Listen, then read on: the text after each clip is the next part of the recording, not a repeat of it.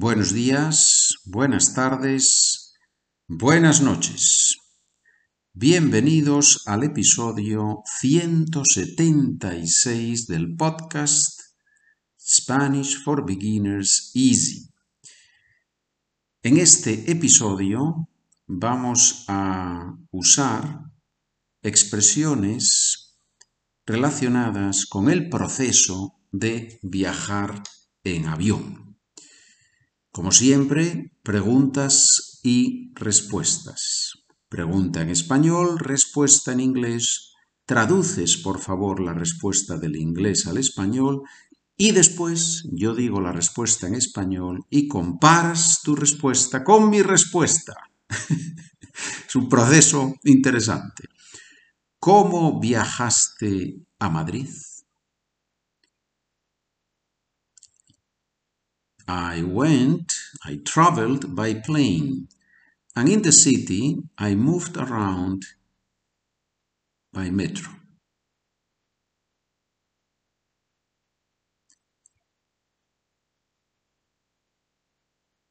Fui en avión y por la ciudad me moví en metro. Avión, en algunos países aeroplano, pero en general en avión. Fui en avión y por la ciudad, around the city, in the city, por la ciudad, me moví en metro. Me moví, I moved myself literally. Me moví en metro. ¿Has viajado alguna vez en primera clase? Have you ever traveled in first class? I don't mean business class. I mean first class, the one you only have, I believe, in long, in long flights, right? Yes, one time going, traveling from Holland to the United States. It was by chance.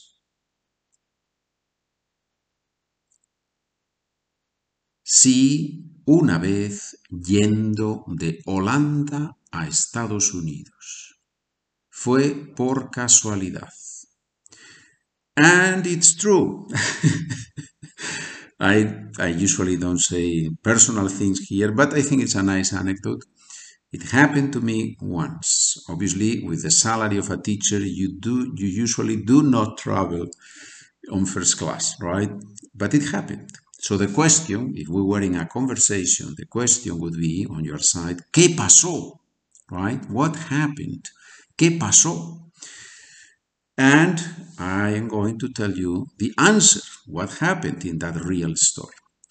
But that's going to be on the second part of this chapter 176, the part that is only for subscribers, my friend.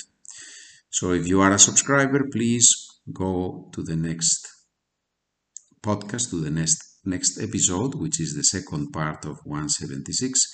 If you are not a subscriber, you have now the chance to subscribe, receive the documents, get access to all the audios, learn Spanish, support the program.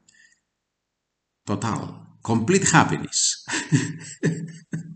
if you subscribe, you will be happy. How can I subscribe? SpanishWithPedro.com. Go there, the second point there. How can I subscribe to the podcast, The Spanish for Beginners Easy? Do it, send me a quick email. I will send you the documents. You will have access to all the audios. Nos vemos en la zona de suscriptores. Hasta ahora, ahí hablaremos y te contaré el resto de la anécdota.